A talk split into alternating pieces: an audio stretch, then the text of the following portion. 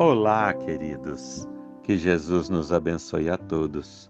Sou Wellington Melo e este é mais um podcast do Café com Espiritismo. São tantos os desafios que acometem a humanidade nos dias que se seguem, mas ainda assim é nosso desejo sincero que você e sua família estejam todos bem e perseverantes, pois Jesus é conosco sempre. Allan Kardec, o codificador do Espiritismo, com a assessoria dos benfeitores, claro, formidavelmente insere no capítulo 15 de O Evangelho segundo o Espiritismo, item 6, trechos da belíssima carta de Paulo aos Coríntios, que foi transformada até em linda canção pelo poeta cantor, como veremos a seguir. Se eu falar a língua dos homens e dos anjos e não tiver caridade, sou como o metal que soa ou o sino que tine. E se eu tiver o dom de profecia e conhecer todos os mistérios e quanto se pode saber, e se tiver toda a fé, até ao ponto de transportar montes e não tiver caridade, não sou nada.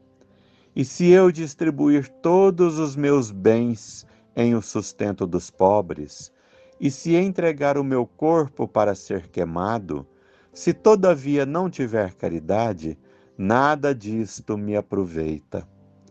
A caridade é paciente, é benigna, a caridade não é invejosa, não obra temerária nem precipitadamente. Não se ensoberbece, não é ambiciosa, não busca os seus próprios interesses, não se irrita, não suspeita mal, não folga com a injustiça, mas folga com a verdade.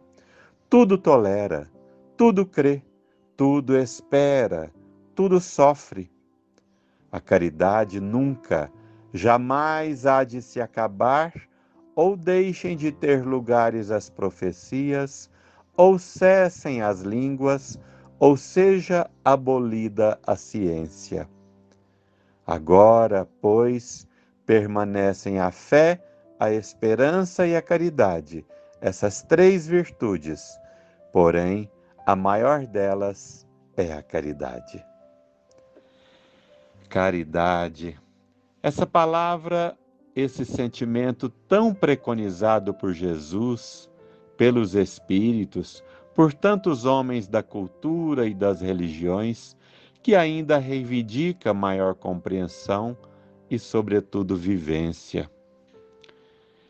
Pense que você está de posse de um notebook superpotente, mas sem bateria que o coloque em funcionamento e um smartphone de última geração sem sinal de Wi-Fi e um automóvel super seguro e veloz sem combustível.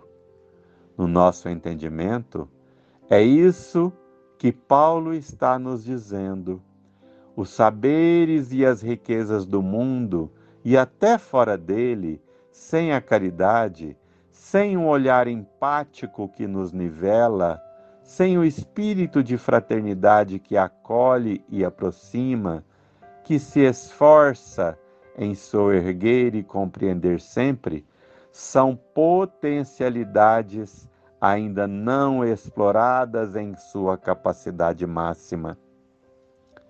E se acaso a compreensão acerca dos ensinamentos do Cristo, quando nos legou a parábola do bom samaritano, ou de Paulo nesta carta aos Coríntios ainda não se fez clara, convido você que nos ouve agora a pensar da seguinte forma: se imagine com muita fome. Pense que você não se alimenta há três dias. Então avista um senhor fazendo uma rica refeição, daquelas bem fartas mesmo e logo percebe que ali, naquele banquete servido apenas para ele, tem comida para alimentar no mínimo dez pessoas. Mas ainda assim, muito embora vendo sua aproximação e seu estado, ele não lhe convida para juntar-se a ele. Aliás, evita até te olhar nos olhos. Então você prossegue e logo ali bem perto, avista numa casa simples, uma senhora que também se alimenta sem tanta fartura, numa mesa modesta, de uma comida cheirosa e apetitosa. Mas ela lhe avista, sente que você está com fome e, sem ao mesmo lhe perguntar, coloca mais um prato à mesa, abre aquele sorrisão e arrasta a cadeira para você tomar assento e se juntar a ela. Percebe a diferença que o sentimento de caridade promove? Querida irmã e irmão, o progresso material e intelectual é extraordinário e necessário.